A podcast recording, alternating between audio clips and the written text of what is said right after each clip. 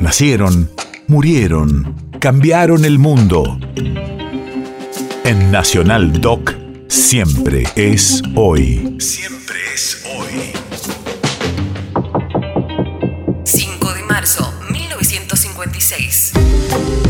Hace 66 años, el presidente Pedro Eugenio Aramburu firma junto a Isaac Rojas y Álvaro Alzogaray el decreto 4161 que prohibía todo lo que se refiriera al Partido Justicialista.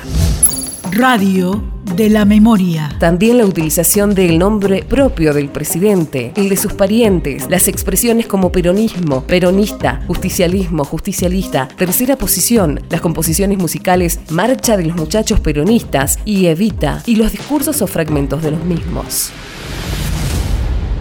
No hay vencidos ni vencedores. Operación Masacre. Los vigilantes los arrean hacia el basural como a un rebaño aterrorizado. La camioneta se detiene, alumbrándolos con los faros.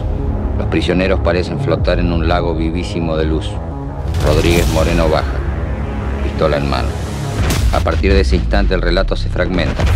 Estalla en 12 o 13 nódulos de pánico.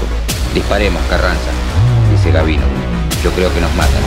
Carranza sabe que es cierto. Esa mujer la sacamos en un furgón. La tuve en Viamonte, después en 25 de mayo. Siempre cuidándola, protegiéndola, escondiéndola. Me la querían quitar, hacer algo con ella. Ni Napoleón ni Rommel ascendieron tan rápido como los militares más obtusos de la Revolución Libertadora. No hay vencidos ni vencedores. País de efemérides.